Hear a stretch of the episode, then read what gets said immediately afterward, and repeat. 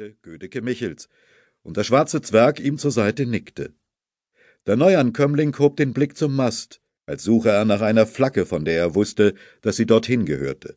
Die blutrote Flagge, die jeder Seemann kannte und die gefürchtet war auf allen Meeren der Welt, denn sie bedeutete, dass es kein Erbarmen gab.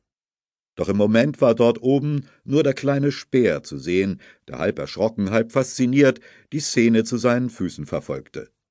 Du suchst an der rechten Stelle, kicherte die schwarze, raubvogelartige Gestalt. Wir sind Vitalienbrüder. Doch unser hübsches Rot, das hissen wir nur, wenn unsere Beute in Sicht kommt. Oh ja, der Neuankömmling nickte. Er kannte sich aus mit den Gepflogenheiten auf See, kannte auch den Ausdruck Vitalienbrüder.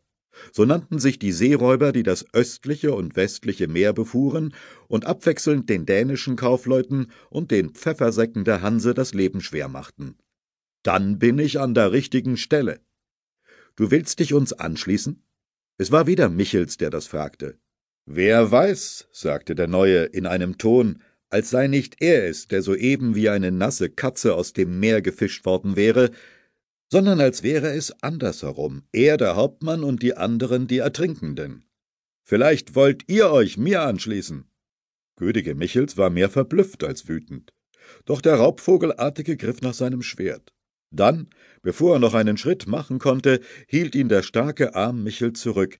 Lasst stecken, Magister, sagte er. Er hat immerhin Witz, und das kommt in finsteren Zeiten gerade recht. Wie sollen wir dich nennen, Spaßmacher?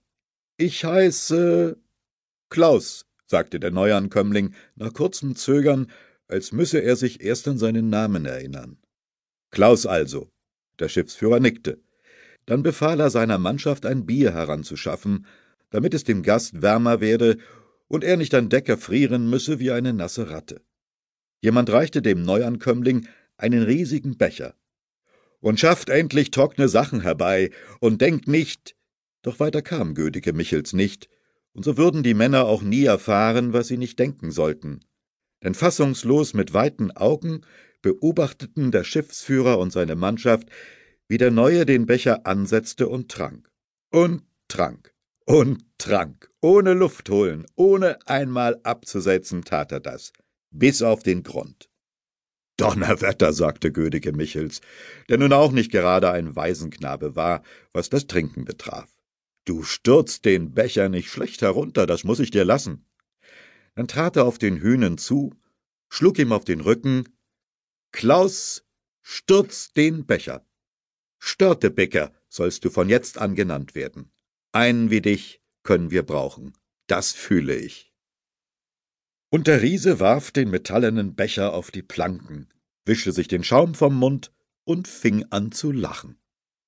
So oder so ähnlich könnte es sich abgespielt haben. Das Auftauchen Klaus Störtebekers.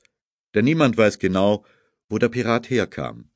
Von Emden im Westen bis zur Insel Rügen im Osten behaupten zahllose Ortschaften, dass der berühmte Seeräuber bei ihnen geboren und aufgewachsen sei.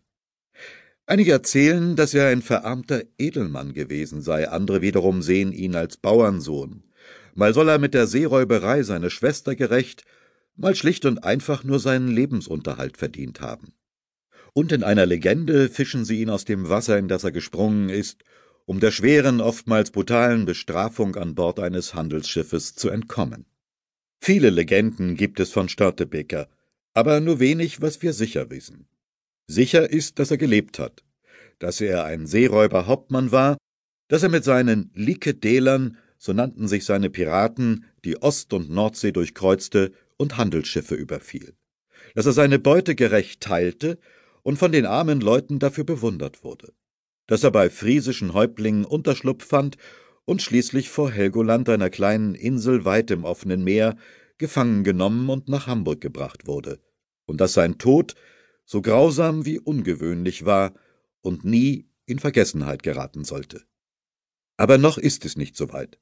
Noch ist Störtebeker putzmunter und am Leben wenn auch ein wenig verfroren, gerade aufgetaucht in der Geschichte aus dem Wasser gefischt und an Bord eines Holks aufgenommen worden, eines großen Segelschiffs, das aber viel flinker und wendiger ist als die damals üblichen, bauchigen und schwerfälligen Kocken.